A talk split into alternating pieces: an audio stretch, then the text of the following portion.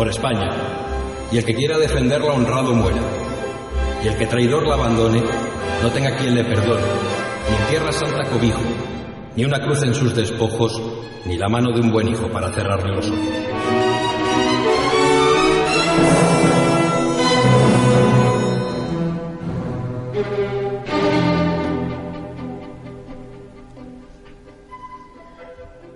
Buenas tardes amigos, ¿qué tal? Bienvenidos a Cadena Ibérica, bienvenidos a Españoles por la Historia.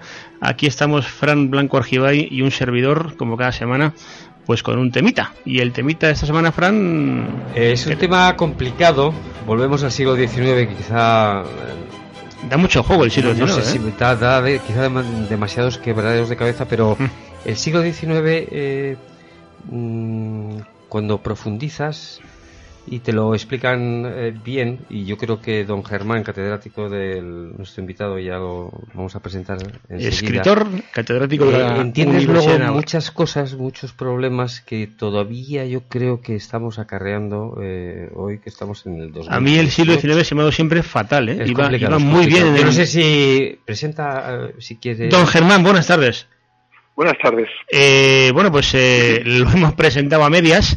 Eh, don Germán Rueda es, eh, es, bueno, es aparte de escritor, lógicamente, es, es catedrático de la Universidad de Cantabria y es amigo de este programa y hoy es nuestro elegido para hablar de un tema que nunca hemos tocado en Españoles por la Historia.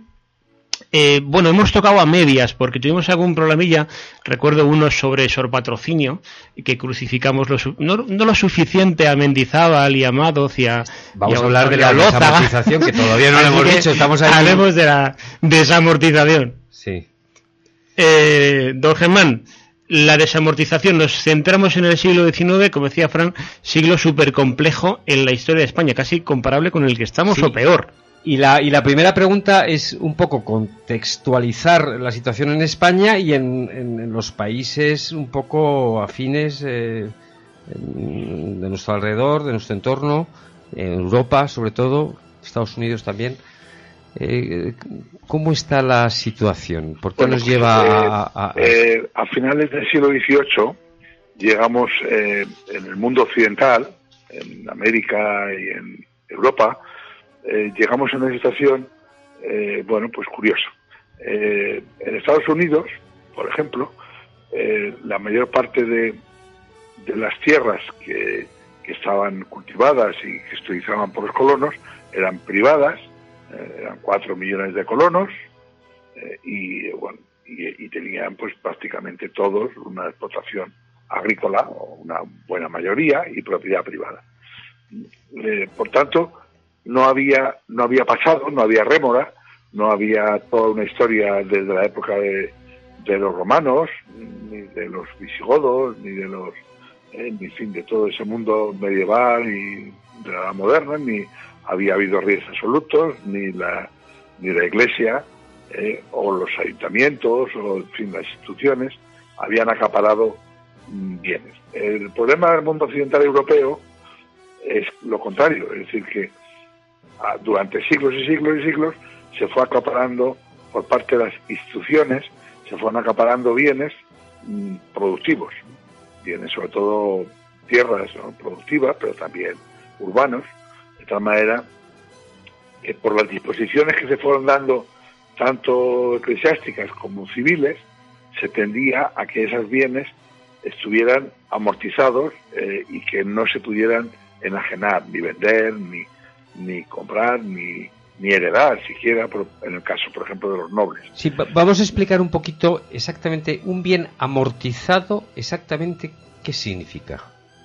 significa que es un bien que no puede enajenarse, es decir, que no esa institución, un hospital, una universidad o una catedral eh, que, que tiene bienes anexos, no solamente es el edificio de la catedral, la fábrica de la catedral, sino que es bienes anexos que tiene la propia catedral o, los canónigos, eh, tienen cientos, miles de hectáreas y bienes mm, físicos y también bienes que no son físicos, que son censos. ¿no? Eh, bueno, en definitiva, eh, los bienes amortizados son bienes que no se pueden mm, transmitir de, de manera libre por parte de, de los que lo poseen. Nosotros tenemos un bien y cuando morimos lo podemos dejar a nuestros hijos o hacer lo que nos parezca oportuno y también en vida podemos venderlo, comprarlo, eh, tenemos derecho a, trocearlo si es que se puede trocear, en fin, es una propiedad privada. En el caso de los bienes amortizados es una propiedad, pero no es libre, no es libre. Entonces, claro, ¿qué ocurre? Pues que se llega al siglo XVIII con una acumulación de bienes por parte de las instituciones enorme.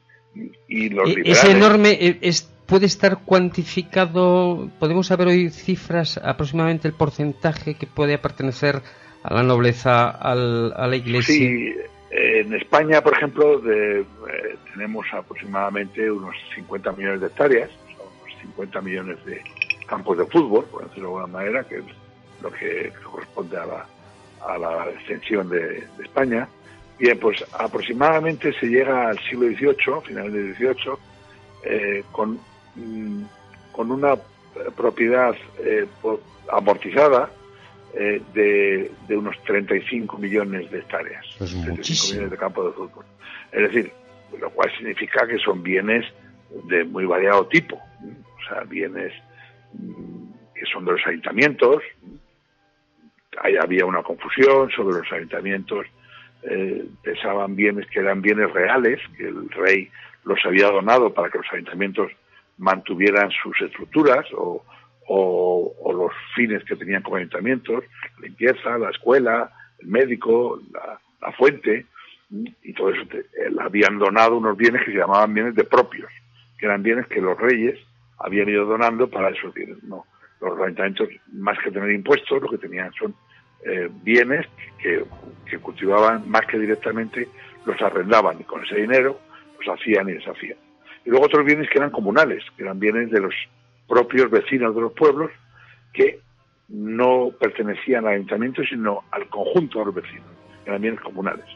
Bien, eh, también es las instituciones, un, hospital cuando se fundaba, eh, pues tenía bienes, bienes, bienes, bienes, que no podía vender, que siempre incorporaba sumaba y tal. La corona, como tal institución, eh, las órdenes militares, por supuesto, todas las instituciones eclesiásticas, que son miles, una capellanía, una obra pía, eh, le he dicho antes una catedral, son los canónigos. Los canónigos tenían una inmensa cantidad de bienes, eh, como tales canónigos. O sea, la, la canonjía individualmente tenía el bien que tenía cada uno de los canónigos, pero luego como tales canónigos, eh, la instrucción de los canónigos de la catedral podía tener miles de hectáreas y podía tener, recibir mm, miles y miles de, fanegas de trigo cada, cada, cada año, porque tenía, tenía depósitos y se dedicaban a cosas, a hacer parse de toros, a hacer teatros,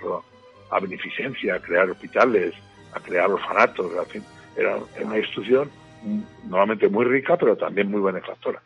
Bien, ¿qué ocurre? Pues que esos 35 millones de hectáreas llegan al siglo XVIII, final del XVIII, y todos los, o muchos de los de los eh, ilustrados de la época, que son los preliberales, Jovellano es el más, digamos, el que tiene mayor claridad mental, eh, pero los demás también, en fin, pero Jovellano lo ve clarísimo y hace un informe de la ley agraria para la sociedad económica de Amigos del País de Madrid, madridense, eh, donde señala eh, cómo está ocurriendo, cómo ha ocurrido en Inglaterra, cómo ha ocurrido en Francia. Eh, eso tenemos que resolverlo. ¿Por qué? Pues porque es un país así amortizado, no genera riqueza.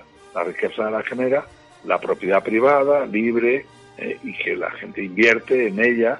en fin, eso es crear riqueza. Bien, entonces es cuando surge la idea de desamortizar. Que se suma también otros muchos elementos, de acuerdo, pero digamos el sustrato que está presente en todos los países. ¿Por qué en Estados Unidos no ocurre? Porque en Estados Unidos no había habido esa historia. Eh, digamos directamente cuando llegan los colonos, se hacen con las tierras, eh, eh, que eran de quien fueran, pero o de nadie, porque estaban incultas y estaban libres, y, van, y entonces los eclesiásticos, los hospitales, etcétera, funciona de otra manera, no funciona acumulando tierras y tierra y tierra, sino que lo que primero porque no hay tiempo, porque no hay historia, y segundo porque se funciona de otra manera, es decir, enseguida plantean comprar acciones, eh, tener un, modelo de donantes, de tal, en fin, es otro modelo. Y no hay desamortización porque no, porque no hay ese, esa acumulación. Sin embargo, en Europa, la Europa occidental, liberal, pues tenemos esa acumulación y surge esa tendencia. Entonces podemos decir que esta idea no es una idea que sale solamente de España. Eh, ¿Es muy parecido a lo que se hizo en Francia o en, Inglaterra, en, Estados o, o, cómo, se organiza en cada país? Eh, así, es muy parecido a lo es muy parecido a lo que se hace en Francia. En Francia hay una hay un, conjunto de desamortizaciones anteriores a las españolas o digamos paralelas, porque con Godoy, con, Carlos IV, que no es una España revolucionaria como sería en Francia, sin embargo se imita lo que están haciendo en Francia, que es empezar la desamortización. ¿Qué diferencia hay entre la desamortización de Godoy y la desamortización de, mm, que se hace en Francia? Pues que en Francia se hace por las bravas, es decir, mm, se hace sin acuerdo con, los, con la Iglesia, con los eclesiásticos, y en España se hace una desamortización moderada, y de acuerdo con la Iglesia. Se llega a la idea de decir, bueno, pues se puede desamortizar la séptima parte de los bienes de la Iglesia. Claro, ¿sobre qué bienes? Pues normalmente recae sobre aquellos bienes más débiles, sobre aquellas instituciones más débiles, capellanías, obras pías, etcétera. No se tocan para nada ni los conventos, ni los monasterios, ni masculinos ni femeninos, ni se toca para nada los bienes de, las, de los canónigos o de, lo secular fuerte, de catedrales, parroquias tal, sino que se va a instituciones que hay miles de instituciones, hay que tener en cuenta que estamos hablando que en España hay muchos más ordenados capellanes que mucho que, ordenados, o sea, que clérigos dedicados a las parroquias. O sea, había unos 40.000 dedicados a la, al, son capellanes de instituciones, de personas, etcétera, y unos 20.000 dedicados a las parroquias, o sea, a los fieles comunes. O sea, hay más eh, clase, menos clase de tropa que clase de suboficiales. Claro, no, eran, eran eh, personas que vivían, eh, o sea, se ordenaban a título de capellán, porque les mantenía una capellanía y eran, por muchas veces eran segundones de familias nobles o eran personas que tenían que ver con la mm. familia o con instituciones se ordenaban y tenían una vida pues más o menos regular, eh, eran clérigos, eh, también eran muchas veces eh, eran capellanes de monjas, eran tal. En fin, esas, esos bienes débiles son los que se van a desamortizar en la época de Godoy. A eso se suman los bienes de los jesuitas que habían sido habían sido expulsados de España, ¿no? En la época de Germán, ¿realmente hay una hay una motivación económica o también hay una motivación de contra la Iglesia? Pues, por ejemplo, vamos a ver, en el caso de Conde Aranda y cuando, y cuando expulsan a los jesuitas, hay una motivación más que económica, es una motivación ideológica. O sea, es, eh, frenar a los jesuitas, que es una orden eh, pues que tenía mucho poder y que había adquirido gran influencia en la, en la enseñanza, etcétera, no solamente de España, sino de otros países, y, y algunos papas también lo ven como una como una situación en la que esa orden está creciendo demasiado, tiene demasiada fuerza y hace apaga la eh, el, San Pedro, vamos a, Roma. Entonces hay algunos papas que, en fin, que aceptan esa disolución de la orden de los jesuitas, ¿no? En, algunos países. ¿Cómo era? sí, perdón. Eh, ah, ¿Cómo era el proceso? Eh, ¿Se hacía una subasta? Se, mm, sí localizaba eh, los... Pues, perdón un segundo, por acabar un poco la idea. es decir, que el asunto es que, los que evidentemente hay un conjunto de ilustrados, etcétera, que también eran anticlericales, o, o al menos de a un, sector del clericalismo, de los, del clero, eh, y en este caso pues es una motivación puramente ideológica, eh, es secundario. La... Ahora, sin embargo, en la idea de desamortizar ese séptimo eclesiástico es mucho más fuerte la idea económica, es decir, de generar una riqueza en el país que mm, permita un desarrollo mayor de la agricultura y de la ganadería y, por tanto, de la economía del país. Entonces, preguntas, eh, la desamortización, eh, ¿cómo se hizo? Bueno, pues normalmente se hizo en pública subasta.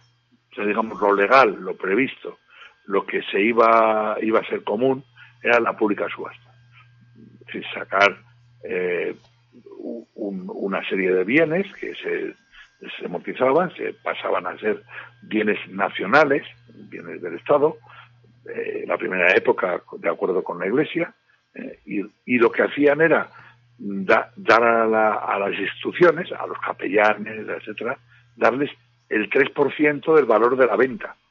Lo que se vendía en una subasta, el 3% era permanente, o sea, un 3% de por vida pasaría a, la capellanía, a la obra pía. El 3% eh, parece, eh, aparentemente parece poco. Suena muy catalán, Suena muy catalán. Claro, pero un 3% cuando se, se da de por vida eh, es mucho más de lo que se vendió, ¿no? Lo, que pasa es que se dejó de pagar, pero si un, un 3% permanente significaba, es una buena renta, no, no era una mala renta. ¿eh? Pero, don Germán, ¿no es menos cierto que diría el fiscal que Mendizábal fue uno de los que más compró todo lo expropiado? Te estás adelantando. Ah, perdón. es que tengo cierta ojeriza a Mendizábal, ¿no?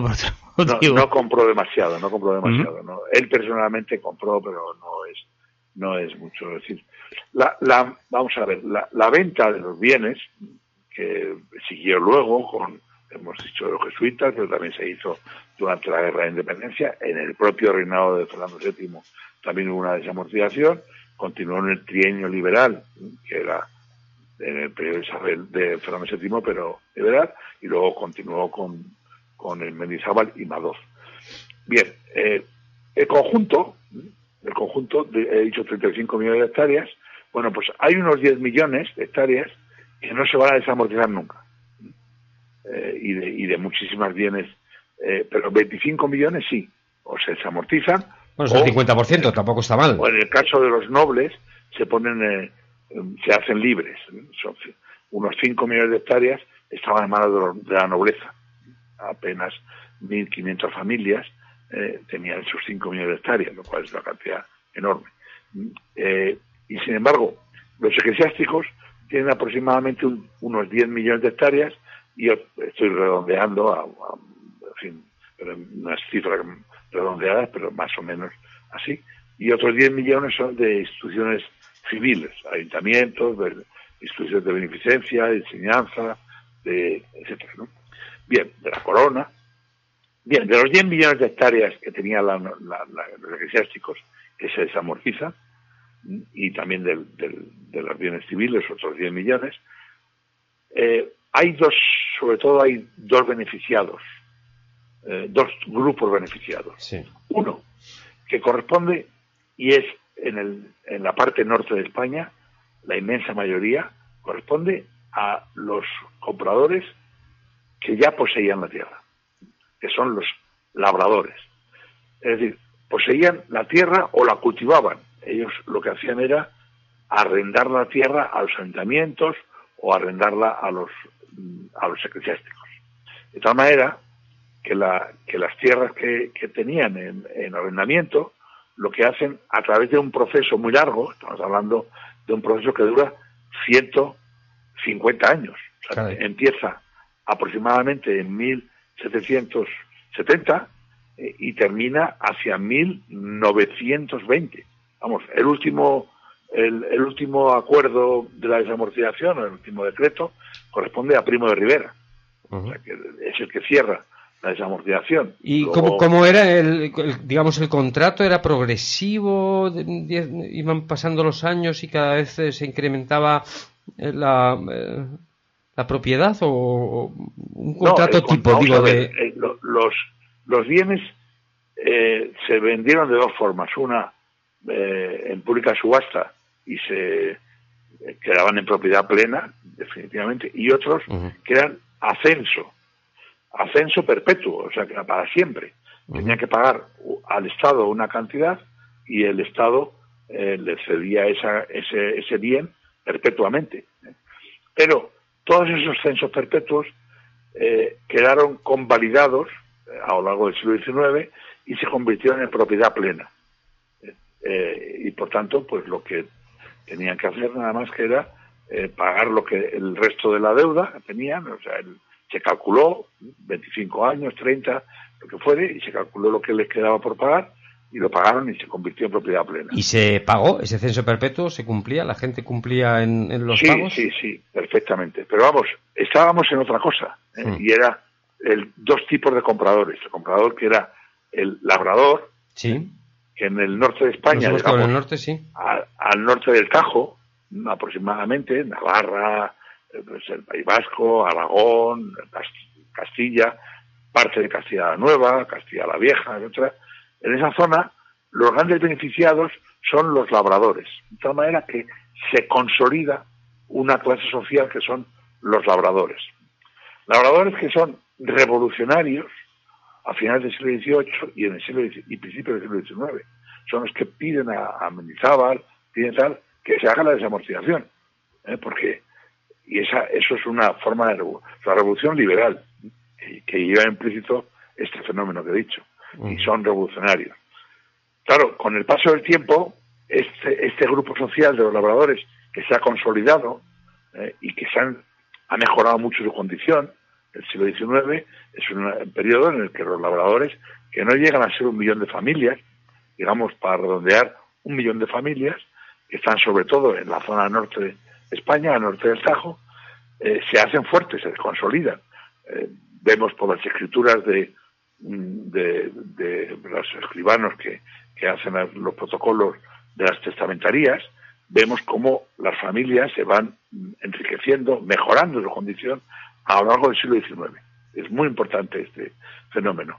¿Por qué? Pues porque ellos cultivaban en arrendamiento eh, el 80% de la explotación agrícola y terminan en el siglo XIX siendo propietarios de la mayoría de la explotación, lo cual les hace tener una mayor riqueza, ¿eh? porque esa riqueza, en vez de ir al municipio, a la iglesia, tal, pues queda en manos de los labradores, ¿eh? y esos labradores se consolidan entonces mejoran sus casas, sus ajuares, hacen, por ejemplo, una cosa importantísima para el país, y es que estos labradores a sus hijos les van a dar enseñanza.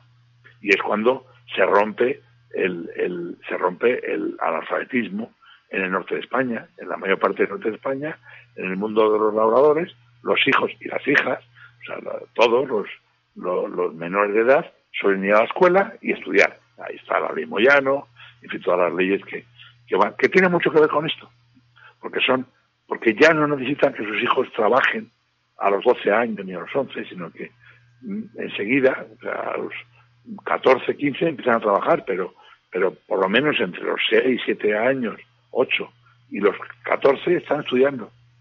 Y se consolida una clase social eh, culta, en fin. ¿Qué ocurre? Pues que esa, ese grupo muy favorecido por la desamortización se se hace conservador a medida que avanza el proceso. ¿eh? Y ya en la época del sexenio, de revolucionario, entre 1868, después de la revolución, etcétera, es un grupo conservador. Ya no quiere la revolución. Y mucho menos en la época de la restauración, en la guerra civil, eh, son prácticamente. Eso sí, defienden la propiedad privada y defienden el sistema liberal económico. ¿eh? pero sin embargo se convierten en conservadores. No, no tienen. Bien, eso es un grupo. Y hay otro grupo muy favorecido, el de los labradores por un lado, y otro grupo muy favorecido que es el de los el de los grandes propietarios, la nobleza, que va a comprar muchos bienes desamortizados, o burguesía de los negocios. Y ahí entra lo que decía de Mendizábal. Mendizábal, otros muchísimos individuos de la burguesía de los negocios, van a comprar bienes a buen precio y se convertirán en nuevos terratenientes. En mayor o menor medida, nuevos terratenientes, pero también se convertirán en, en, empresarios agrícolas a gran escala. Empezará una nueva, un nuevo modelo que es la explotación agrícola de grandes tamaños, eh, de modernos, con, con, una, con un utillaje nuevo, en fin, donde hay una revolución industrial que se refiere al campo. Y eso tiene mucho que ver con muchos de estos compradores. Eso entiendo que está ocurriendo en el sur, claro. En el, en el sur y, tan, y en menor medida, o sea, en el sur lo común es esto, y en el norte eh, lo común es los labradores, eh, sin embargo, hay eh, en el paisaje, se ve de vez en cuando, grandes fincas, que son fincas explotadas y ahí también los, los, la burguesía de los negocios o la nobleza compra grandes extensiones de tierra, porque muchas tierras no se sacaron a la subasta en pequeños lotes, sino que se sacaron en grandes lotes. Los labradores muchas veces lo que hicieron fue ponerse de acuerdo 100 labradores de un pueblo y comprar una finca de mil hectáreas y luego dividírsela en, en, lotes de 10 hectáreas. Es decir, compran en grupo eh, y, hacen, hacen una, un contrapeso con, en las subastas con la, con la burguesía de los negocios o con, o con los nobles o quien fuera, ¿no? Eh, y, pero otras veces, muchas de otras veces, eh, salían en, en grandes tamaños quien podía comprarlo solamente era quien tenía capital, quien tenía mucho dinero, y eso ocurrió, digamos, en mucha menor escala en el norte, pero en mucha mayor escala en el sur. ¿Y cuál era el criterio eh, para eh, que saliera una finca de un tamaño descomunal? Eh, claro, eso ya un poco implicaba. es muy variado. Estamos hablando de 150 años, estamos hablando de procesos muy distintos, de legislaciones muy distintas.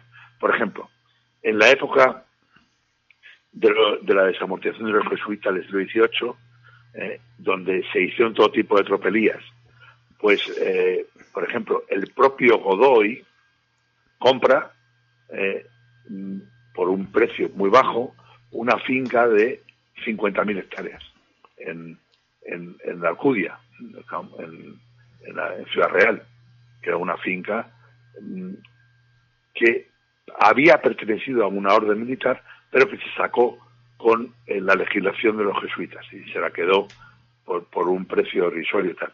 Lo mismo ocurrió, por ejemplo, con José I. Cuando llega José I a España, se encuentra la vigente la ley de desamortización y lo que hace es utilizarla como prebenda para sus seguidores. muchos de los afrancesados em, se acercan a, José I por ideología, porque creen que es un beneficio para España, traer la, la, Revolución Francesa, más que la Revolución Francesa, lo que dejó, lo que su hermano Napoleón había dejado, el Código Civil, una, una legislación mucho más ordenada, sistemática, en fin, y lo que hacen es mm, pues, aliarse con José I. Muchos de ellos recibieron a cambio una prebenda que son bienes desamortizados que pagaron, pero pagaron sin pasar por subasta. Es decir, que se adjudicó, dijeron esto vale tanto dinero, se adjudica y pagan con títulos de la deuda que estaban devaluados. Por tanto, pues se enriquecieron. Luego eso mm, se les vuelve a, se les quita, ¿eh? es decir, que la legislación hace que eso se retrotraiga y, y vuelve otra vez a salir en pública subasta. Pero mm, en todo caso, pues fue así. Luego hay, hay veces que los, eh, los, sobre todo los bienes civiles, los bienes de los ayuntamientos, muchas veces no se subastaron nunca. O sea, hay millones de hectáreas que lo que lo que hicieron en los pueblos, sobre todo, la burguesía de los pueblos, de la agrícola, etcétera, los alcaldes, los concejales, eh, la corrupción tapada por sus respetos, y muchas veces lo que hicieron fue eh, hacerse unos a otros la vista gorda y quedarse con los bienes municipales. O sea, no sé, lo que lo que yo llamo correr el mojón. O sea, es decir, durante la noche se corría a lo mejor un metro mm. a lo largo de una línea, claro, y la finca colindante eh, pues pasaba a tener uno o dos metros lineales más que en metros cuadrados, en hectáreas era muchísimo.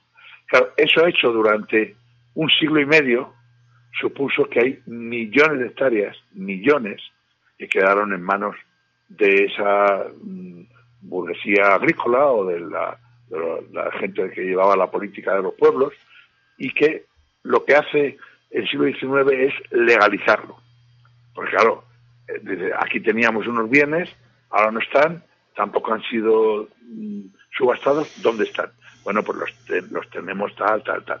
Entonces se creó un sistema de legalización de, la, de todo el proceso eh, desamortizador mm, que incluía también lo que se llaman las rotulaciones arbitrarias, es decir, la gente que se haya quedado corriendo el mojón con esto, y son millones de hectáreas. Y se legaliza de manera muy sencilla, o sea, es decir, usted demuestre que este, este bien lo cultiva su familia en hace un tiempo, eh, y entonces pague usted eh, una cantidad al ayuntamiento, eh, se calcula que el 20% del valor de las tierras lo paga el, el que ha rotulado la tierra arbitrariamente y el 80% lo va a pagar, perdón, lo, lo, se va a considerar que es el producto del trabajo de la tierra durante 100 años, durante 80 años, durante 50 años, pues eso vale el 80%. Se, se le damos mucho más valor al trabajo, al abonado, al sacar la piedra, al cultivo, etcétera, se le da mucho más valor que a la propia propiedad. y por tanto, eso mismo ocurre cuando sobre un solar municipal se edifica una casa.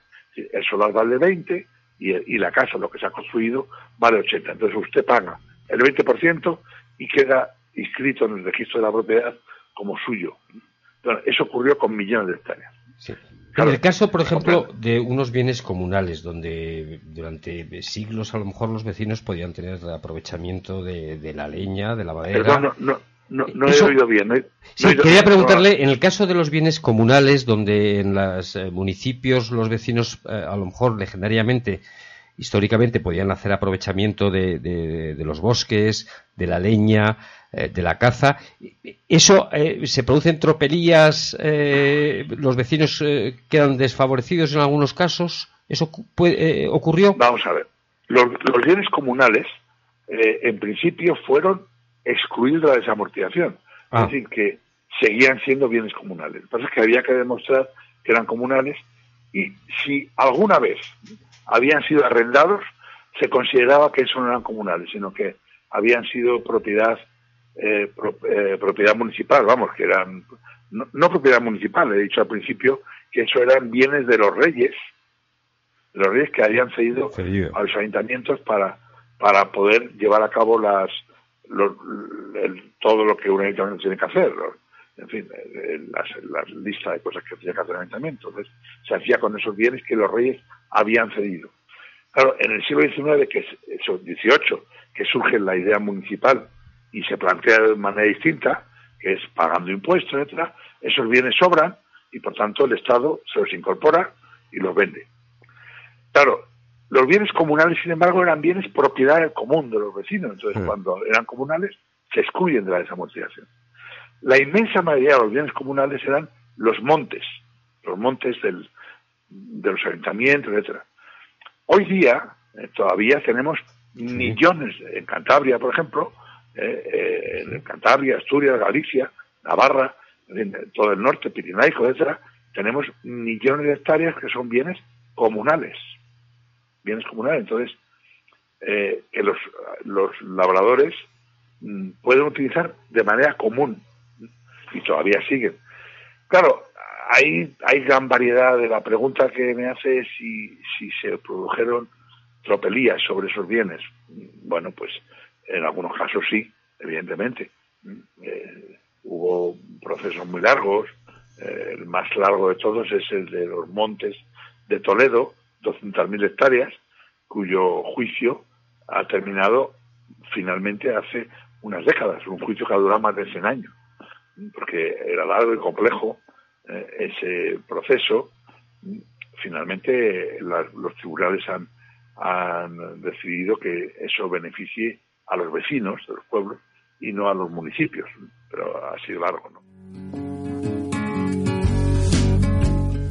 Si le cuesta trabajo empezar el día, el aseo diario le supone un esfuerzo, le da miedo salir solo de casa, en San Camilo Ayuda a Domicilio le prestamos la ayuda que necesita.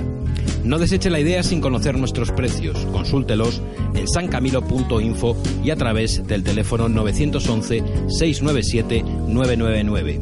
911-697-999. Todo nuestro personal está capacitado y asegurado según legislación vigente. San Camilo ayuda a domicilio. Llame y déjenos echar una mano.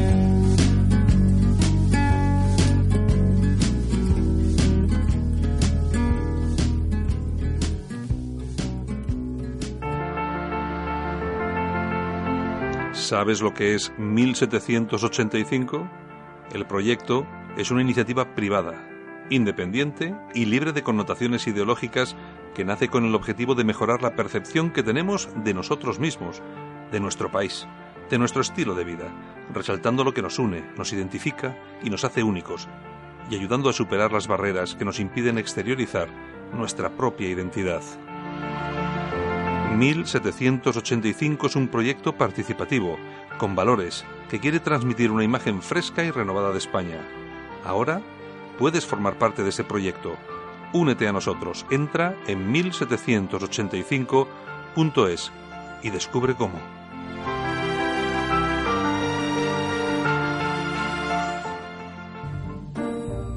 El submarino peral, de la gloria a la traición. El nuevo libro que desvela el complot urdido contra el inventor del submarino y aporta las claves de la trama de espionaje y traición urdida por los poderes corruptos de dentro y fuera de España para dejarla indefensa ante la agresión de la que sería víctima diez años después. Disponible en librerías Robinson, Marcial Pons, Casa del Libro y Corte Inglés.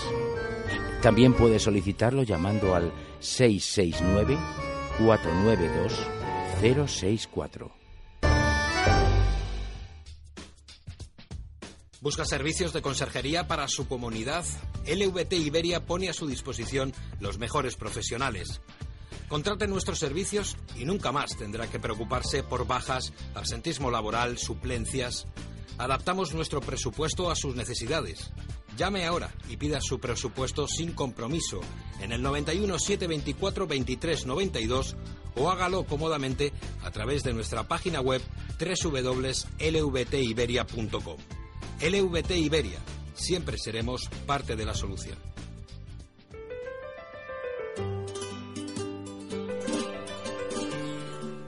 Nada más español que los toros. Nos gusta la fiesta, el arte y el toro. Nos gusta el estilo señor de Pedro Javier Cáceres y nos gusta su divisa. La divisa, el programa de Pedro Javier Cáceres en cadena ibérica. El programa de los amantes del toreo y del arte de la espada. El programa de los lunes en cadena ibérica.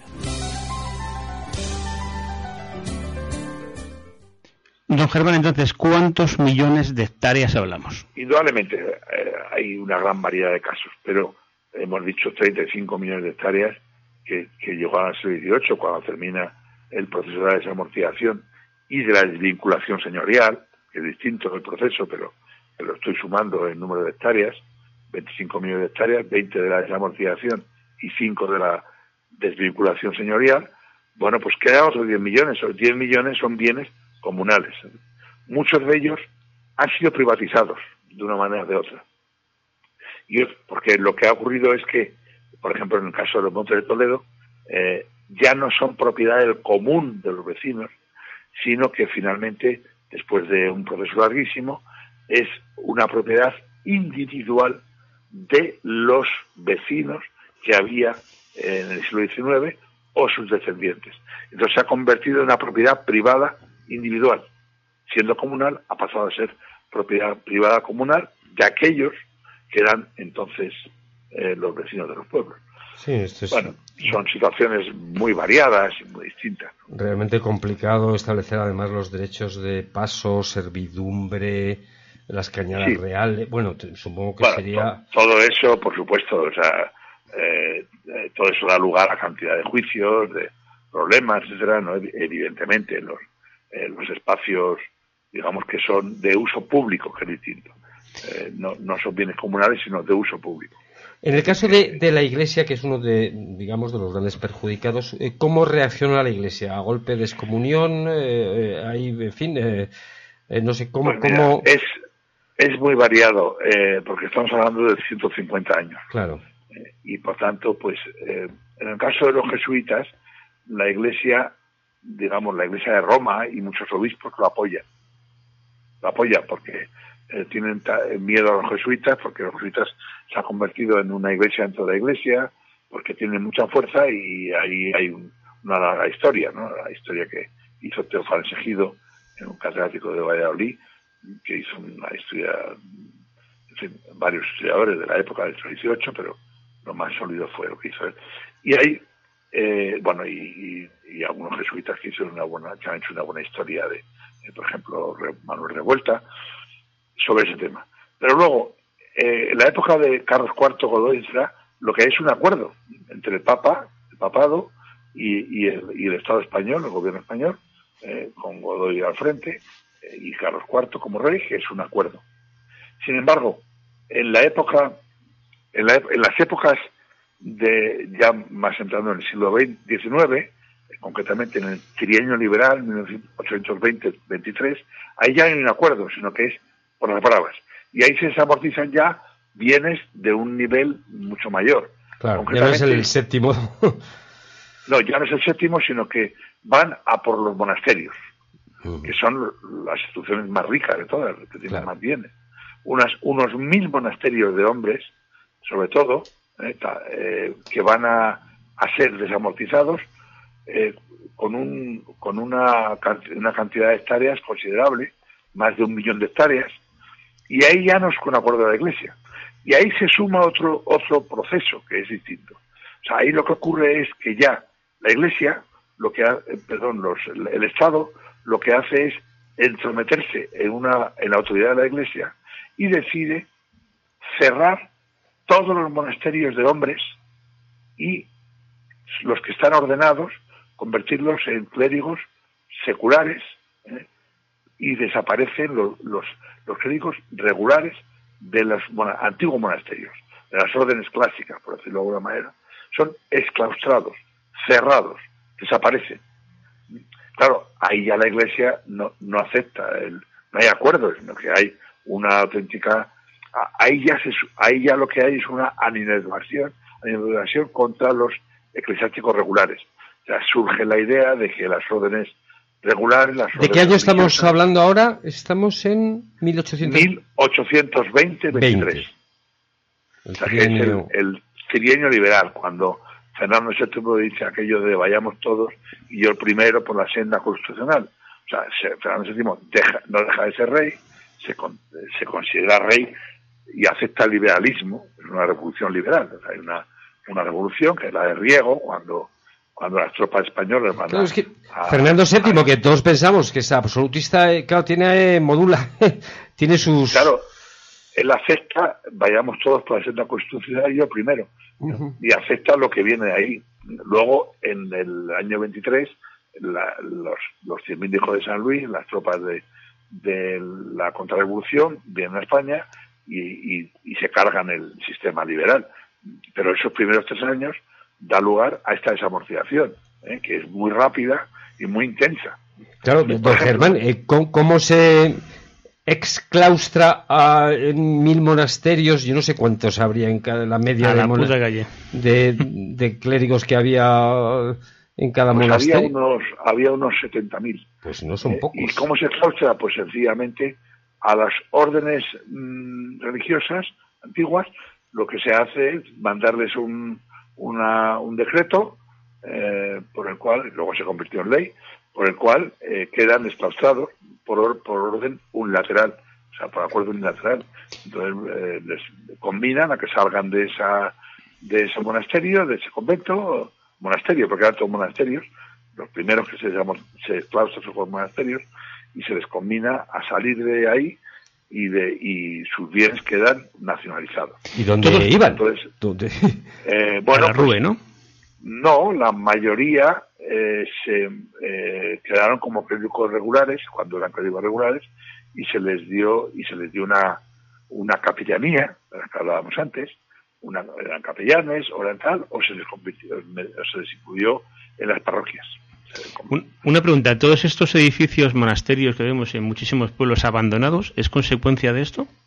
Sí, la mayoría de esos monasterios abandonados son de esta época, ¿eh? porque se vendieron en la desamortización, pero muchos no los compraron. Los compraron o los compraron y se quedaron abandonados o quedaron ahí. ¿no? ¿Y hoy en día de quién suelen ser, eh, quiénes suelen ser el propietario de ellos? vamos a ver. Al no comprarse, me refiero. Muchos se devolvieron sobre todo en la época de la restauración.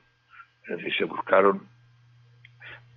Hay órdenes, por ejemplo, los Jerónimos, era una orden exclusivamente de España y Portugal, donde se, vamos, que solo quedaban, bueno, se había fundado en España y Portugal, y solo quedaban en el siglo XIX eh, Jerónimos en, España y Portugal. Claro, cuando se hizo esta desamortización, eh, que fue paralela en Portugal, exactamente igual, la orden de los Jerónimos se quedó exhaustada y murieron. Hay una disposición eclesiástica que dice que para que la orden se extinga tiene que haber pasado 100 años después de que el último mm, religioso de la orden haya muerto. Bien, eh, lo, que, lo que hizo un banquero madrileño eh, a principios del siglo XX fue, mm, aludiendo, alegando esa legislación eclesiástica, mm, convertirse en, en, un monje, en un monje jerónimo. Y empezó en el Parral, en Segovia, eh, una nueva una nueva fundación de la Orden de los Jerónimos. Entonces, el Estado le, concedió la orden, el monasterio del Parral, que estaba en ruinas, completamente en ruinas, se lo concedió, bien, y, él empezó a crear una orden nueva, Jerónimo, mm, creó a su vez, eh, llegó, llegó gente nueva, etcétera, y empezaron a, recuperar los Jerónimos. En Portugal ocurrió algo semejante y la orden de los Jerónimos se reconstruyó. Una en Sevilla, Santiponce, en la, en fin. Eso mismo ocurrió con otras, con el Cister, con los jesuitas, con otras muchas órdenes que fueron recuperándose en a finales del siglo XIX y en el siglo XX. de acuerdo con el concordato de 1851, se permitía recuperar las órdenes religiosas que se habían se habían exclausado en este periodo y, que Mendizábal siguió exclausando, ¿eh?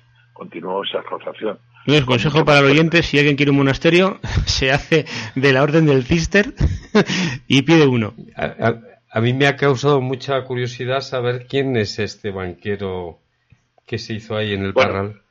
Esto ocurrió con otras muchas órdenes religiosas. ¿eh? Es un, eh, son personas eh, en fin, que tenían esa vocación y que entendieron que, que se... ¿Algún hombre conocido? Eh?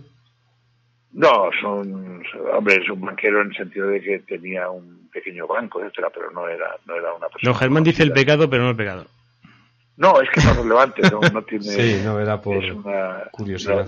la historia se puede leer en cualquier sitio, o sea, porque es la historia de la recuperación de los Jerónimos. claro, yo, entiendo. Eh, un libro de José María Revuelta, dedicado a esto entera, un libro que, es, eh, que se hizo Muy recomendable. 1980, José María Revuelta. Desde que hemos empezado la conversación, yo sí eh, he captado la idea de que, las tierras vayan al, al que la trabaja, pues está muy bien. Pero claro, en esa desamortización, lo que decíamos ahora mismo, entran las tierras y los edificios. Los edificios eh, veo poco sentido, ¿no? Sacar a, a los clérigos del, del edificio, ¿no?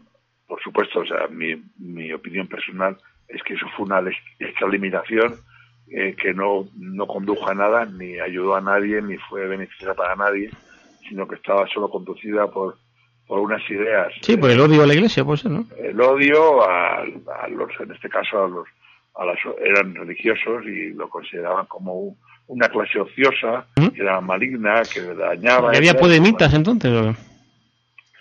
Eh, no, eran de otra, de otra manera, no tenían otro estilo de otra, otra fórmula tal, pero vamos, subyace un, una idea. Ahora, en el caso de los bienes eclesiásticos, pues yo diría, mi opinión personal es que al cabo del tiempo, los bienes, digamos, eh, las tierras, etcétera, al cabo del tiempo, eso no fue un perjuicio para la iglesia, sino que fue un beneficio. Eh, mutatis mutandis, como los bienes como los estados eclesiásticos, los estados pontificios, ¿no? Es decir, el papado eh, se prestigia y empieza a tener un papel universal, con una fuerza incalculable comparada con la que tenía anteriormente, eh, eh, como, como institución mundial, que no solamente es para católicos, sino que es, es como una luz para todo el mundo, el papado, y eso es cuando deja de ser el papa eh, rey de un estado pontificio, de un estado pontificio. se convierte en, una, en un, poder espiritual, básicamente espiritual. Y en ese momento, el papado y la iglesia, digamos, como institución universal, eh, es una referencia mundial mm, de un orden muy grande. Y en el caso de la iglesia, eh, en el caso de España, ocurrió algo semejante. Es decir, que la rémora que suponía tener eh, esos millones de hectáreas, esa riqueza que no conducía nada, o sea, que no ayudaba a nada, no tenía ninguna, ninguna virtualidad, eh, pues eh, finalmente realmente se convirtió en, una, en, un beneficio, es decir, porque se despojó. ¿Qué ocurrió? Que la Iglesia he dicho antes que no pacta, pero hay un momento en el que pacta con el Estado, que es a través de del convenio de, vamos, del, del estatuto de 1851, que un, un concordato, y luego mm, de nuevo, en la época de Madoff hay una reacción del Estado liberal en contra de la Iglesia unilateral, pero ahí Isabel II como reina y, la gente que le aconsejaba, por ejemplo, Sor Patrocinio, de la que antes hemos hablado, eh, le aconsejaron que no cediera, no cedió, y ahí eh, consiguió, cuando llegó Donner al gobierno, al poder, después del, del progresista,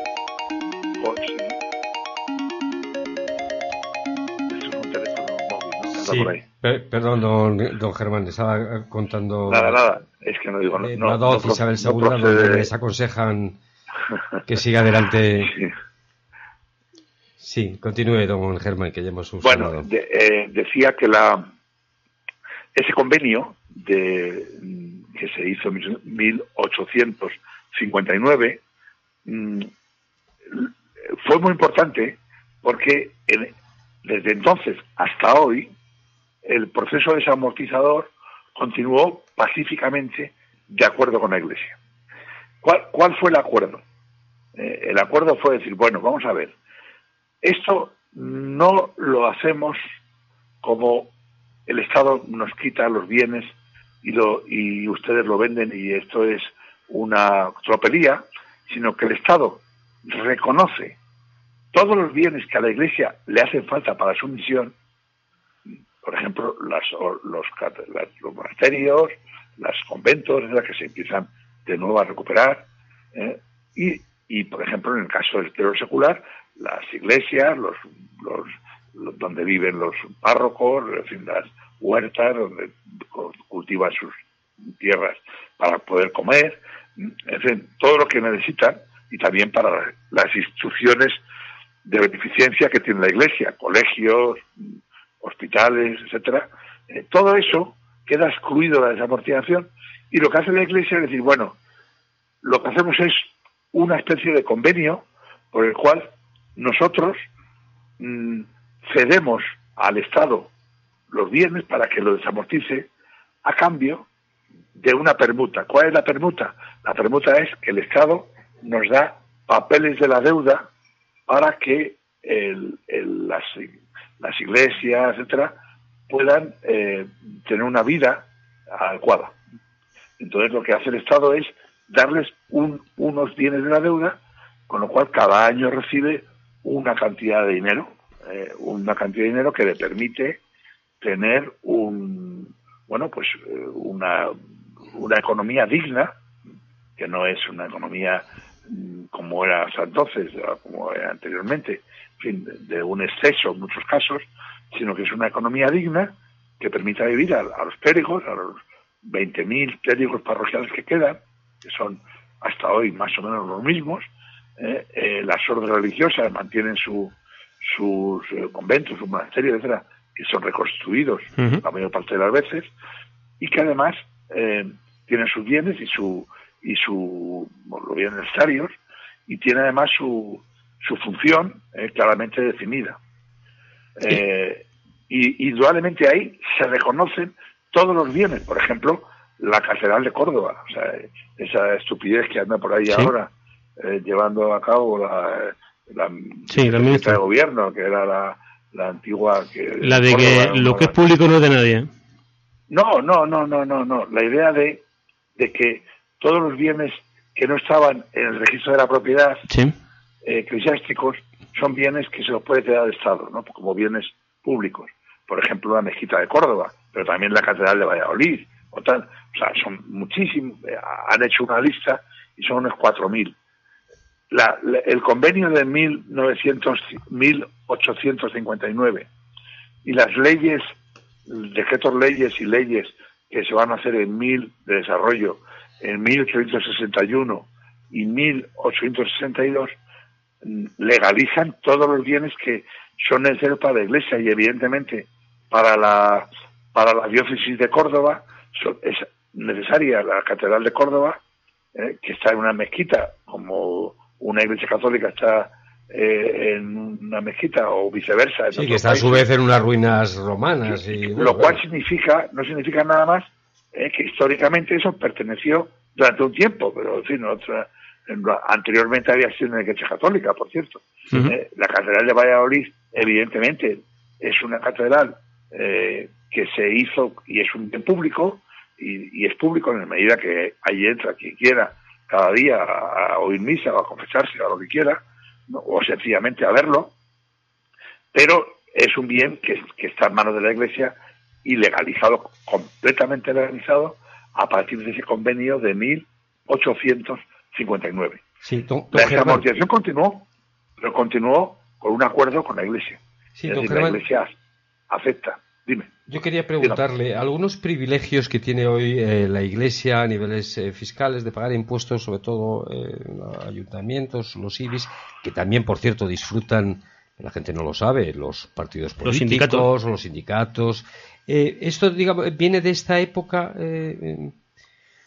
ya Esos proceden, proceden, a diferencia de Estados Unidos, donde todos esos privilegios no existen porque por la por su origen, ¿eh? donde pues cada uno acepta su No podemos ser iguales, nuestros orígenes no son los mismos. Sí, claro, efectivamente. A diferencia de esto, en el caso de Europa, eso podemos ir a Alemania, podemos ir a Inglaterra, podemos ir a cualquier país, a Italia, etcétera, eh, procede de justamente de que el mundo liberal acepta eh, las religiones y los, eh, en fin, la mayor parte de, de los católicos de España son católicos, la religión católica, acepta que es un servicio público, que el Estado ampara, ampara, igual que la enseñanza, igual que la beneficencia, igual que un hospital, lo que es un servicio público.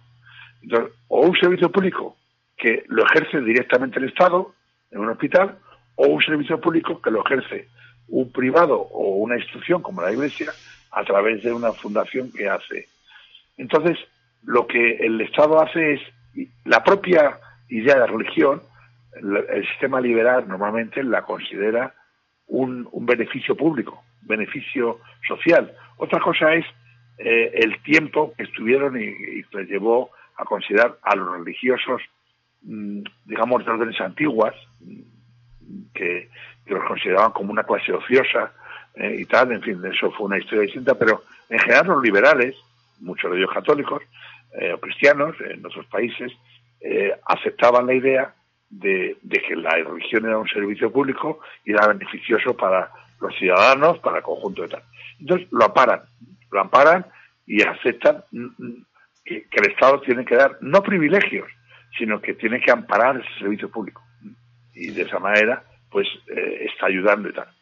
En el caso de, concretamente de los ayuntamientos, lo que le, a cambio de quitarles sus bienes, lo que hace es darles cada año una cantidad y tal y permitirles cobrar impuestos.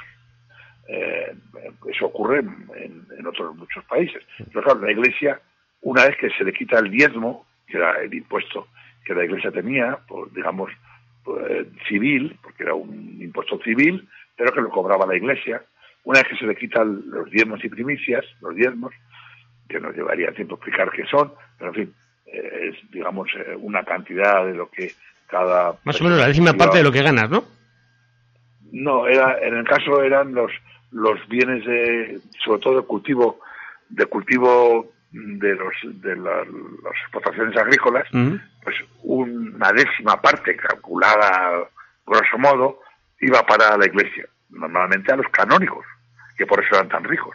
¿Eso era voluntario o era por decreto?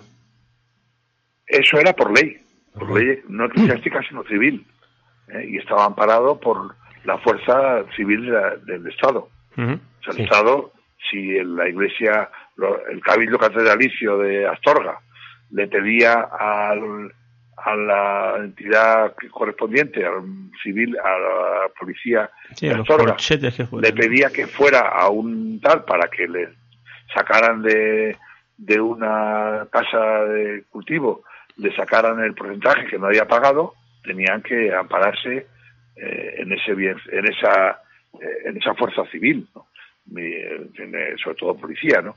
No no solía ser así, o sea, pero era un claro, hay un momento en el que junto con la desamortización, junto con todo esto, también se eliminan los diezmos y primicias que se consideran arcaicos, antiguos.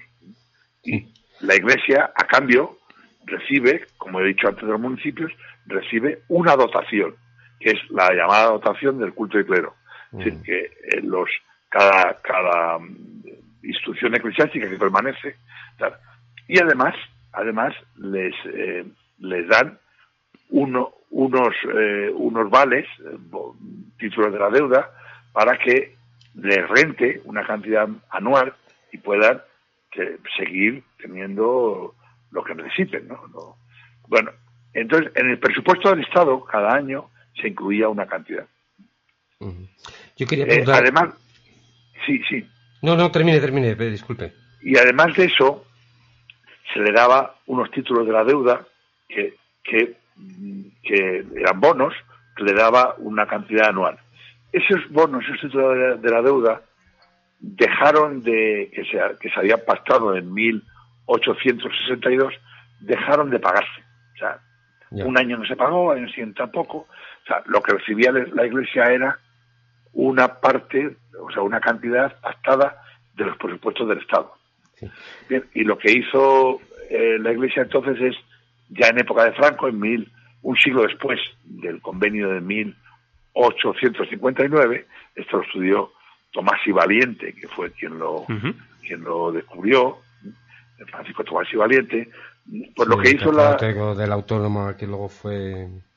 Exactamente. Le asesinó, le asesinó, la, ETA en su despacho. El, autónomo, sí, Pues este, eh, este catedrático de Derecho eh, estudió este tema mm, y junto con otros profesores de Historia del Derecho eh, y, y explicó cómo la ley de presupuestos generales del Estado de mil para, que se hizo en 1959 para el año 1960 y 61, porque se hizo para dos años, incluía una serie de millones de, de, pesetas que eh, venían a, a, intentar eh, pariar lo que había dejado de cobrar la Iglesia por esos bonos durante el siglo pasado, siglo XIX. Como se cuenta España que siempre hay una deuda histórica con alguien. no, quedó saldada la cuenta. O sea, en, mil, en 1959 quedó saldada la cuenta. Pero Germán, siempre escucho a un político con una deuda histórica de alguien. Si no es la Iglesia, es, Andalucía, si no es Cataluña. Bueno, sí, evidentemente. O sea, el Estado muchas veces tiene deudas eh, pendientes, eh, muchas deudas pendientes. ¿no? Yo quería preguntarle a, don Germán, porque hay algunos autores eh, que sostienen, que argumentan que este sentimiento anticlerical que hubo brotes durante parte de las guerras carlistas y ya manifestamente durante la guerra civil vienen, vienen un poco de, esta época. quizá el, pueblo se le contó algo eh, se les acervó demasiado sobre la iglesia, sobre los curas. Eh, nace aquí eh, este sentimiento que es indudable, que, lo, que lo hubo y que lo hay. Sí, antes he dicho que los, en general los labradores del norte de España, de la mitad norte de España, que es más de la mitad de España, la clase social más fuerte que la de los labradores en el siglo XIX, el sistema liberal les fortaleció, les favoreció, y les hizo mm, conservadores. Mm, en el sur de España, la mayoría de la población de la española, del campo, eran jornaleros, eran, hombres de, mm, campo que vivían de jornal diario. Los primeros, es decir, los labradores, eh, en buena parte fueron los que emigraron, o sea, el sobrante de población cuando no había trabajo para todos, emigró a América o emigraron a Argelia, pero vamos, sobre todo a América, eh, o a Europa, pero sobre todo a América. Bien, los, los jornaleros, eh, que eran la inmensa mayoría de la población, por ejemplo, de Andalucía del Sur, estamos hablando de un 70%, mm, de la población, un 80, un 90 en algunos pueblos, eh, pues esta, esta población que apoyó en su origen al sistema liberal, también son revolucionarios, lo apoyan al liberalismo. Eh, cuando en el sexenio apoyan la revolución de 1868, una de las cosas que piden es mm, que la tierra, eh, para, que, para que la trabajen, ¿no? esa, esa idea de la tierra que la trabaja. Bien, el proceso liberal de la desamortización no benefició en absoluto a los jornaleros. Por el contrario, les hizo, les empobrecieron. Por, por dos vías. Por una vía, es la, la vía mm, la vía de que, de que era mayor número de, de, personas, las mejoras higiénicas y médicas, hizo que las familias fueran creciendo, pero no emigraban, los jornaleros no emigraban. O sea, se quedaban siempre en sus pueblos, cada vez eran más, las familias cada vez morían menos los niños y eran más, pero el trabajo no aumentó. Y por otra vía, que es sencillamente que el jornal, mm, el jornal disminuyó, o eh, cobraban menos. De hecho, claro, ellos vieron que la revolución que habían apoyado en el 68 y la revolución liberal no les beneficiaba, les perjudicaba. Los laboradores apoyaron mucho eh, el sistema liberal. Sin embargo, los jornaleros eh, se pusieron en contra del sistema liberal, ya a final de la restauración. Bien, y en ese mundo también se incluye muchas veces los, cuando ya empiezan a emigrar, los, los que emigran, por ejemplo, a Barcelona, eh, que ya a final del siglo XIX en parte son jornaleros, y, y, ese anarquismo, el anarquismo que traen consigo los que llegan a Barcelona como inmigrantes, o los que o el anarquismo que surge en Andalucía, en Extremadura, etcétera, ese anarquismo eh, lleva implícita una idea eh, que no es española, sino que viene de Italia, viene de Rusia, la idea de que la Iglesia, eh, los eclesiásticos, los, el, mundo de la Iglesia, son enemigos suyos, son enemigos suyos, y, la, y el anarquismo tiene una ideología normalmente ácrata y religiosa, pero también antirreligiosa. Y ahí surge una idea muy fuerte, antirreligiosa. Por otra parte, la, la, línea socialista, que es marxista, la que, la que se, tiene fuerza en España a través de, de la UGT etcétera, también eh, por, no por, eh, por razones endógenas españolas, sino sobre todo por la, por la ideología que, que van a, importar eh, marxista, suele también derivar en una idea del el anticlericalismo y el, la antirreligión. Bueno, ambas, que en España tuvieron mucha fuerza, derivan en el anticlericalismo y la antirreligión, que no solamente el anticlericalismo, sino también muchas veces la antirreligión. O sea, la idea de que la, la religión en sí misma es dañina, tal. Ya he dicho, antes que el sistema liberal la consideraba positiva, sin embargo, el anarquismo, el socialismo, la suele considerar como negativa.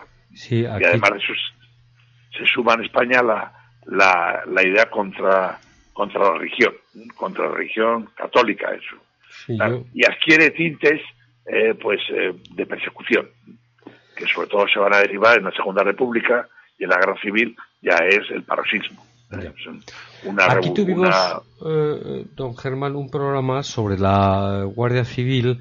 Eh, bueno, fue creada en 1844 y, nos comentaba un guardia civil, sabía mucho de, historia. Bueno, el primer cometido de la Guardia Civil fue limpiar un poco los, caminos de España, de bandoleros, pero uno de los cometidos más importantes, que lo explicaba, que coincide con lo que estaba contando usted, en la lucha contra el anarquismo importado de sobre todo de Italia, que prendió en, en Cataluña, pero que se extendió muchísimo en, en Andalucía con organizaciones como la Mano Negra y, donde quizá esos jornaleros descontentos, eh, claro, estamos hablando de, finales del 19, incluso antes, eh, donde prendió mucho esa mecha de, eh, contra la Iglesia, contra los curas, en fin, contra todo el orden establecido, que es un poco... Sí, bueno, es, es un... Es, son ideas muy simples, no hay que olvidar que... Sí, muy simples. Antes de que sigas, vamos un pliqui a la publi y a la vuelta venimos.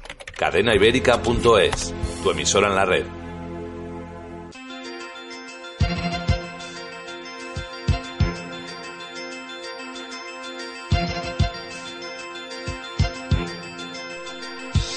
Cadena Ibérica y Radio Universal unen sus fuerzas y acercan sus señales para recorrer juntos los caminos de la historia grande de España.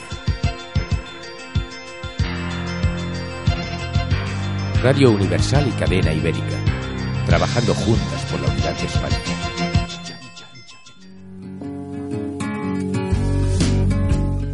Si le cuesta trabajo empezar el día, el aseo diario le supone un esfuerzo, le da miedo salir solo de casa, en San Camilo Ayuda a Domicilio le prestamos la ayuda que necesita. No deseche la idea sin conocer nuestros precios. Consúltelos en sancamilo.info y a través del teléfono 911-697-999. 911-697-999. Todo nuestro personal está capacitado y asegurado según legislación vigente. San Camilo ayuda a domicilio. Llame y déjenos echar una mano.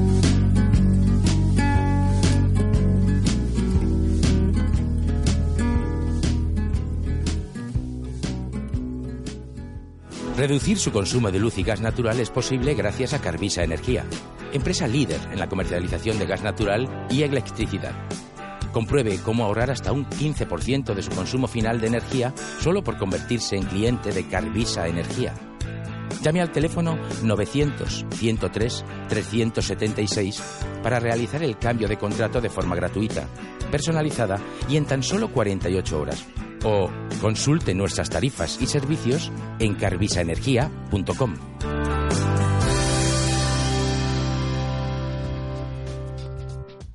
¿Busca servicios de conserjería para su comunidad? LVT Iberia pone a su disposición los mejores profesionales.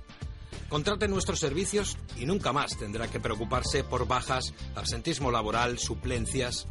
Adaptamos nuestro presupuesto a sus necesidades. Llame ahora y pida su presupuesto sin compromiso en el 91 724 23 92 o hágalo cómodamente a través de nuestra página web www.lvtiberia.com. LVT Iberia, siempre seremos parte de la solución. Todos los sábados a partir de las 8 de la tarde repasen toda la música del sur de Estados Unidos en La Rosa Amarilla. Recuerden, los sábados a partir de las 8 tienen una cita con La Rosa Amarilla. Presenta y dirige Pedro Ángel López. Si no pudiste escuchar en directo cualquiera de nuestros programas, siempre y en cualquier momento podrás hacerlo a través de nuestra web. Entra en cadenaibérica.es, elige tu programa y descárgatelo. Ahora sí, don Germán, vamos a, vamos a los labradores que ibas a, a diferencia de los labradores cuyos hijos se van a alfabetizar en el siglo XIX, los jornaleros siguen sin alfabetizarse. Primero porque necesitan sus hijos trabajar desde los 7, 8 años para poder comer. Eh, y segundo porque tampoco ven la necesidad de qué, aporta eh, aprender a escribir, la escuela o los conocimientos de ese tipo que van a dar. Entonces, eh, es, suele ser una, una sociedad muy ignorante muy ignorante, donde aprenden ideas muy simples eh, y, muy sencillas, elementales, y una de las que aprenden es esta, la idea de que la religión, el mundo católico, o el mundo eclesiástico, es la causa de todos los males, o de buena parte de los males, y por tanto son enemigos, ¿no? Sí, pero fíjese que, que usted ha explicado que en, en, los campos de Castilla eh, se juntaban a modo de, cooperativas eh, varios eh, agricultores para hacer compras de, terrenos y luego dividirse para poder hacer frente a, a, esas subastas. Pero esto entonces en Andalucía no, no, no fue posible. Es que, es que el modelo, el modelo como se desamortizó, lo hacía imposible porque la, las, las ventas de las emociones se hicieron o pública subasta o corriendo al mojón. Eh, por tanto, eh, o, ascenso. Y ascenso se daba solamente a quien ya tenía una explotación agrícola. Eh, y a peros, y entonces no, no se hizo. en el caso de los de las de, de, las rotulaciones arbitrarias, pues evidentemente quien más tenía, más pudo pudo hacer rotulaciones arbitrarias y quedarse con los terrenos colindantes que eran públicos. Eh, pero en el caso de los jornaleros, solamente se beneficiaban de los bienes comunales, los bienes comunales que podían cultivar, etcétera. Y esos bienes comunales, en buena, en buena medida, se consideraron, en donde no había montes, o sea, en las zonas llanas, se consideraron bienes de propios y fueron desamortizados, con lo cual se quedaron sin esos bienes comunales eh, el, jornalero, el jornalero tipo, el jornalero tipo, toda su actividad, todo su trabajo, que era poco porque no tenía mucho trabajo, eh, eh, era mm, estaba dirigido exclusivamente a comer. O sea, no tenía, es decir, para poder en, pública subasta, 500 jornaleros que no tenían nada. No, se hubieran juntado 3.000, no, no tenían para. No sumaban más que, que uno, nada. Y por tanto, no, no, no podrían hacer frente ni siquiera al primer plazo, porque normalmente las tierras se venían a plazos.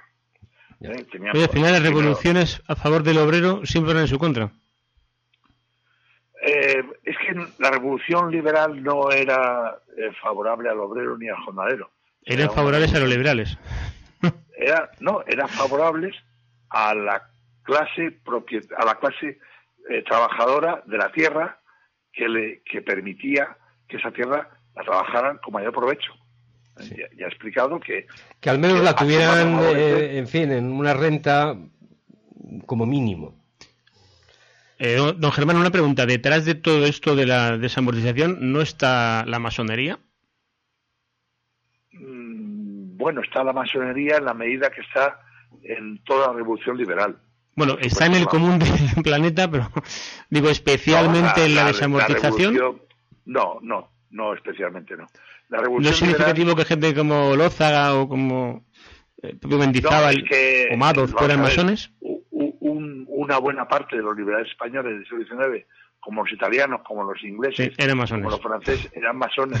La masonería era una corriente que entonces se imperaba en el mundo occidental, eh, que consideraba que para que una revolución fuera eficaz tenía que hacerse en secreto, eh, y, que, y que tenía que, ser eficaz eh, a través de, de, una serie de leyes que se iban a difundir por todo el mundo y la masonería pues apoyaba esas leyes y ese mundo liberal. Entonces, entre ellas, por supuesto, estaban las, estaban las desamortizaciones. Pero vamos, no es que, en fin, es digamos una, una influencia difusa. Vamos, que los masones estaban allí para aprovecharse del asunto, no porque fuese ideica suyo, eh, el, la desamortización? No, yo no lo vería tan, tan simplificado. O sea, el asunto es más, mm, en fin. Bueno, son cosas mías que tengo cierto. parte de lo que estoy diciendo tiene fundamento. Pero eh, el asunto, hombre, tiene, tiene más eh, enjundia, ¿no?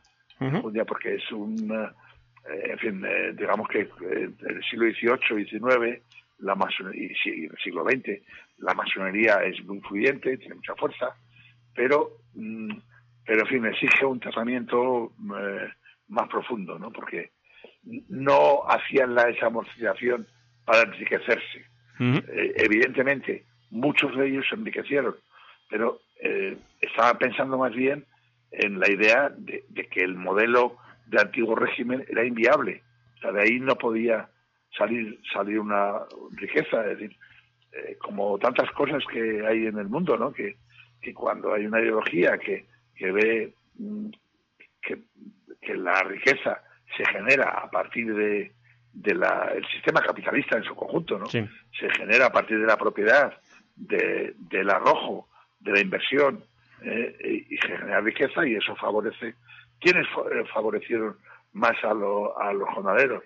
pues finalmente los jornaleros se beneficiaron del sistema capitalista eh, que en España hubo en el siglo XIX y en el siglo XX. Eh, y esos son al final los que eh, a largo plazo consiguen romper la, la, idea de que un jornalero quedaba escrito a la tierra y no se podía mover de, la tierra. Sí, eras un esclavo sin cadenas.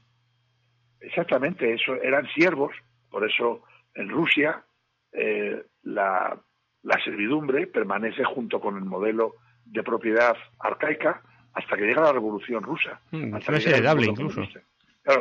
digamos que los, los, eh, los rusos prácticamente no han vivido nunca en libertad. O sea, tuvieron, ¿por qué? Pues porque ese modelo estaba ahí. Entonces, la servidumbre se podía, en fin, también es un tema que se puede matizar mucho y es muy interesante la servidumbre porque ya en los años finales del siglo XIX la servidumbre eh, queda abolida en Rusia. Sería igual Pero que sirva queda abolida. Salzar que a los eh, que, que- que a los soviets. Al final es, no. eres un servil. pero queda abo- abolida la servidumbre, pero la mayor parte de los siervos quedan adscritos a la tierra, porque no puede hacer otra cosa. Igual que ocurre con, con el, en, en Estados Unidos con la esclavitud. Sí. Es decir, que, que se, bueno, vale, o sea, a partir de mañana usted es libre. ¿Qué hago yo? ¿Y qué hago yo? Pues quedarme en la plantación de algodón haciendo lo mismo que hacía hasta, hasta ahora. A, a corto plazo. A largo plazo. Claro, en, en la primera generación eso Claro. es así. Porque no. Pero en cuanto hay modificaciones estructurales más profundas, por ejemplo, en la enseñanza, Sí. en la comunicación, etcétera, eh, claro, eh, ese modelo se va cambiando y al final, eh, pues ya no es que usted es libre, sino que le el sistema le permite eh, ¿Qué- pasar a ser un, un ciudadano normal, Para ser libre Normal. hay que tener menos libertad para comer. claro, ¿eh? y tener la propiedad, el derecho a la propiedad y sobre todo cuando uno invierte y uno crea riqueza, eso, es- eso normalmente, cuando es una riqueza productiva, normalmente va a generar un bien para la sociedad, la sociedad cercana, pero también la sociedad en su conjunto. ¿eh? Sí. Y eso es lo que rompió el lo que rompió el, el- el mundo del jornalero. Don Germán, para hacer ya, para terminar la, última pregunta, para hacer un poco balance, según lo que ha explicado, parece que fue beneficioso la, la des- diferentes amortiza- eh, desamortizaciones eh, con algún punto negro. ¿Qué, qué nota se le podría poner a, a todo este proceso tan largo en el, en el tiempo? pues hombre, puntos negros hubo muchos porque las cosas se hicieron a veces muy mal ¿eh? y se pudieron haber hecho mucho mejor y, hubiera sido mucho más eficaz, eh, indudablemente y tal. Ahora, digamos, el, el conjunto, lo- la línea que sigue de esa reforma, que llamamos desamortización o desvinculación señorial, eh, bueno, pues yo le daría un 7. Siete, vamos, si hay que dar, o sea, si tuviera que decir Bueno. la eficacia que tuvo, pues yo diría algo a medio plazo, mm, pues a- un 6, pero a, a largo plazo un 7 notable, claramente. Pues muchísimas gracias, don, don Germán. El tema es muy interesante, es com- muy complicado, porque claro, es, eh, estamos hablando de un periodo muy dilatado en el, en el tiempo que incluso hoy yo, yo mismo, cuando habla usted de correr el mojón, yo eh, me, me acuerdo porque siempre cada cierto tiempo eh, las noticias en, en diferentes pueblos, bueno, por correr un mojón, una piedra de un lado para otro, Escúchame. todavía la gente La burra de Alinde, que somos primos, sa- pero la burra. con escopetas Sí, en los pueblos. Yo, yo me figuro que, bueno, eh, Efectivamente. es, es muy complicado, pero eh, bueno, la verdad es que un 7 Un 7 ya está está bastante bien. bien. Está bien. No, Germán, el que quiera aprender más sobre la sobre, la sobre las desamortizaciones, no vamos a crucificar únicamente a Mendizábal, eh, tiene varios libros de don Germán Rueda. Cuéntenos cuáles son y dónde los puedo adquirir. Mm, Pues, eh, bueno, hay varios eh, libros, los puedes adquirir en una librería. Eh, y, eh, hombre, sí, para, digamos, para un público que no sea muy especialista, yo le recomiendo un libro que tiene 96 páginas, porque la colección, toda la colección, es una colección que tiene ese límite, 96 Ujú. páginas, mm, que es de la editorial Arco, y que se, y que se llama así la, el, el balance del proceso desamortizador. eh, Ajá. 1780-1924. En fin, Pues yo creo que para de el gran público que quiera aprender un poquito, mm, está claro, Pues vamos sí. a, a profundizar mucho más. Eh, don Germán, pues ha sido un placer un, tenerle con nosotros. Yo espero que no sea la última vez. Muy bien. Seguro que hay muchos temas que podemos tocar. Un abrazo. Muy bien, pues, Muchas Don. Germán, Encantado. hasta pronto. Adiós. Adiós.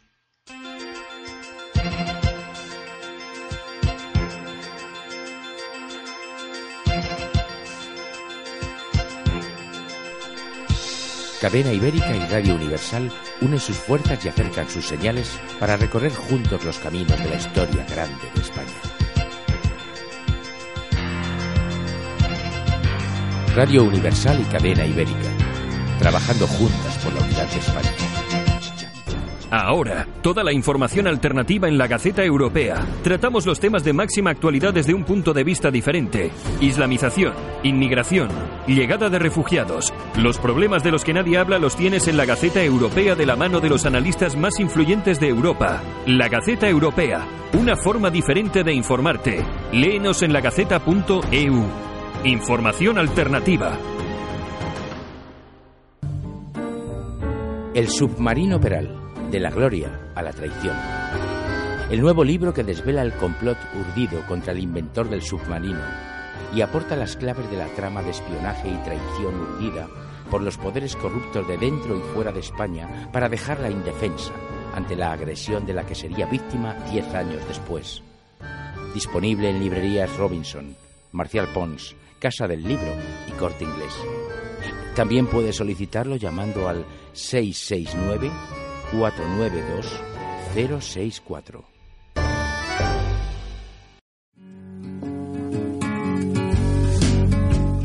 Si le cuesta trabajo empezar el día, el aseo diario le supone un esfuerzo, le da miedo salir solo de casa, en San Camilo Ayuda a Domicilio le prestamos la ayuda que necesita. No deseche la idea sin conocer nuestros precios. Consúltelos en sancamilo.info y a través del teléfono 911-697-999. 911-697-999. Todo nuestro personal está capacitado y asegurado según legislación vigente. San Camilo ayuda a domicilio. Llame y déjenos echar una mano.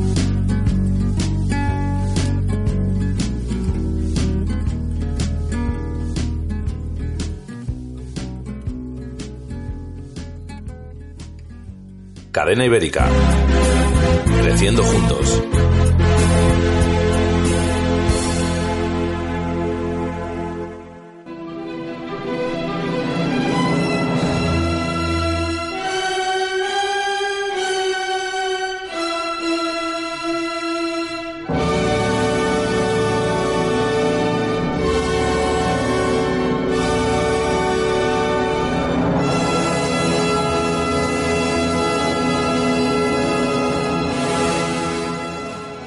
Ha sido súper interesante escuchar a, El siglo XIX a veces eh, es muy interesante porque, hemos dicho al principio del programa, el siglo XIX muchas veces eh, de aquellos eh, tierras... Polvos, ¿no? lodos, polvos, lodos, lodos y todo eso. Polvos no sé, pero Y los lodos, los lodos. Y, y fíjate lo de lo que estamos viendo ahora de la privatización de la de la mezquita, el ejemplo que he de- puesto. de Córdoba, ¿Y por qué hay- todos, hasta nosotros, llamamos mezquita? Hemos comprado un mensaje y, oiga, que eso no, no es una Eh, mezquita. Bueno, es que claro, muchos dicen, no, es que ahí hubo mezquita. No, pero es que antes de la Y mezquita también una iglesia, hubo una claro. iglesia románica, pero es que antes de la iglesia románica los romanos también... Es que antes, Antes de llamarse al Andaluz estaban los godos, antes de los visigodos estaban los romanos y antes había más gente, joder. ¿Dónde paramos las No le ponemos el tope. A- Hay gente que le interesa ¿No te acuerdas un concejal, me parece recordar que era de Cádiz? ¿De dónde? No recuerdo ahora. Uy, Cádiz, madre Eh, mía. había un Sí. cantamañanas hablando mal de que habían puesto el- un paseo marítimo eh, y entonces el tío reivindicaba que eso era, no sé, de los romanos, una cosa así. ¿Ah, sí? Entonces el- el- el- hay uno, uno normal que dice, hombre, chaval, si vas a poner el corte eh, eh, en, en, en pues esto, ya a lo mejor han pasado Eh, fenicios. claro, a lo mejor. Un montón de gente. Si te parece. O, o- Uno empieza a poner tomos encima de la mesa. Y vamos a ¿dónde- Tapuerca. ¿Dónde paras? Atapuerca. Pues, pues, claro. En fin, el, Eh, siglo XIX es muy complejo. tomos no los pondría encima de la mesa, los pondría. Bueno, al, al cuello de alguno también el ser. tomo directamente en la cabeza. A ver si Bueno, les entra. siglo XIX, siglo súper complejo a nivel de historia. ¿eh? Pero es muy interesante. Y pero es la simiente de lo de ahora. Muy bien, además, es complicado, ¿no? En fin, es un proceso legal, además, fíjate que es que. Fíjate lo que ha contado. Es que ha llegado a, de a- a Toledo tiempos de, de- de Primo de Rivera. Hasta. No, no, estaba contando hasta hace Bueno, muy el- pocos hace, años. hace lo de los 10 Montes años el siglo. se ha dirimido. En, en los Llévenes yo lo conozco todavía había consecuencias de. Sí, a mí me está acordando ahí en, por donde yo voy mucho, en, en Riazap, todavía hay eh, montes comunales y la gente aprovecha la leña, eh, los montes, hace sus cortes, sus talas y a Dios gracias y, y toda la gente del pueblo. Vamos a comprarnos un convento. ¿Nos vamos a hacer monjes de algo? Eh, no te veo yo a ti mucho con Pues el no hábito, será porque- pero como lo de eso de que el hábito hace al monje, pues Sí, pero porque no me has mirado por la parte de atrás. Perdón, la parte de atrás superior, porque tengo un colodrillo. Un. Pedro. Bueno, la semana que viene estamos otra vez aquí, como siempre, en Cadena Ibérica en Españoles por la Historia. Seguro que a Fran y a mí se nos ocurre algún tema interesante como el de hoy, por ejemplo. Amigos, la semana que viene más. Si no pudiste escuchar en directo cualquiera de nuestros programas, siempre y en cualquier momento podrás hacerlo a través de nuestra web. Entra en cadenaibérica.es, elige tu programa y descárgatelo.